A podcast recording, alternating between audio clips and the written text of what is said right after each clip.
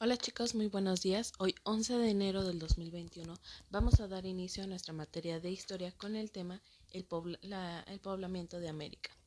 Hace 70.000 años, los seres humanos solo vivían en algunas regiones tropicales de África y de Asia. Para entonces ya había desarrollado una gran capacidad de adaptación y un ingenio que les permitió crear herramientas muy especiales y específicas para cual su necesidad de abastecerse los llevó a desplazarse de un lugar de origen a realizar un largo viaje para colonizar por todos los continentes. ¿Qué quiere decir? Que ya no solo estaban en África y en Asia, sino que ya pasaron a Europa, América, etcétera, etcétera. Así, hace 40.000 años, sin saberlo, los grupos prehistóricos cruzaron de Asia hacia América, como ustedes ya lo pudieron haber trabajado años anteriores. Y estos siguiendo a los animales de los cuales se dependían para poder sobrevivir. Durante miles de años atrás, las manadas se desplazaron hacia el sur, y con estas los humanos. Para esto, la migración llegó al territorio de lo que hoy conocemos como México y continuó hacia la Patagonia, que es en América del Sur.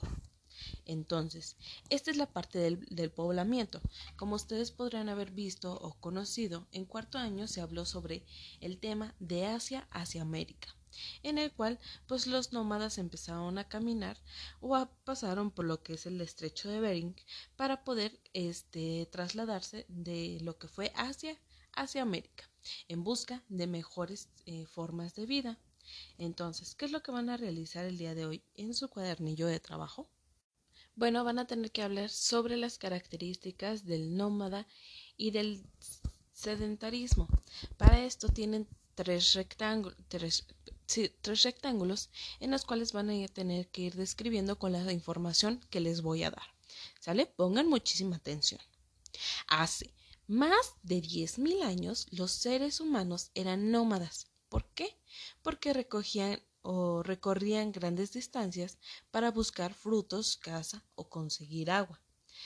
¿Qué significa el cazar? Bueno, mataban a lo mejor los animales para quitarles la piel y poderse hacer vestimentas.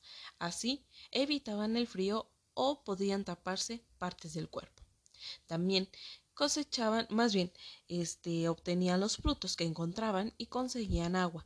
Cuando éste se les terminaba en el lugar donde se encontraban, iban y caminaban hacia otro rumbo en busca de nuevo de este material primario. Cuando se les terminaba, volvían a buscar otro lugar y así se la pasaban. Por eso se llamaban nómadas, porque iban de un lugar a otro. Las condiciones climáticas hacían que su subsistencia fuera difícil. Sin embargo, aprendiendo a aprovechar el medio fue una forma más factible para ellos.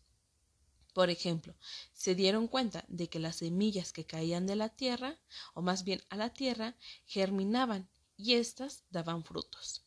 También se percataron de que los factores que influían en dicho proceso eran el clima, la luz, la luz solar, la humedad y la calidad de la tierra. Como a lo mejor este David Mateos ya conoce sobre esta parte, ya que se encuentra en la sierra. Todo lo anterior permitió que el ser humano se preparara para poder sembrar y cosechar. Con esto surgió la agricultura. ¿Y qué conlleva esto? Bueno, la ganadería empezó cuando empezaron a domesticar animales salvajes y con ello la, la reproducción. Por eso obtuvieron más alimento, más este, piel y pudieron sobrevivir.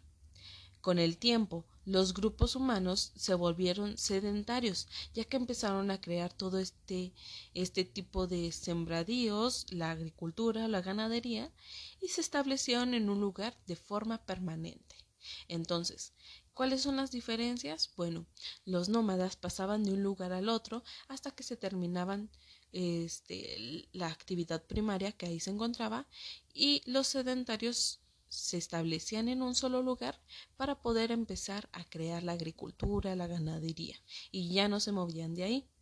Entonces, ahora sí, en su cuadernillo de trabajo dice, en los siguientes tres espacios escribe la información que escuchaste en el audio e investiga más sobre los nómadas. Primero, vamos a trabajar sobre los nómadas. Entonces tú vas a escribir un poquito más sobre esta información y en el siguiente vas a escribir sobre los sedentarios. De ser posible, en, uno de esos rectángulos puedes este, pegar alguna una, figura o y dibujar alguna figura que tú creas que se representa así sobre los nómadas o los sedentarios. ¿Sale? Cualquier duda, envíame un mensaje y estaré al pendiente.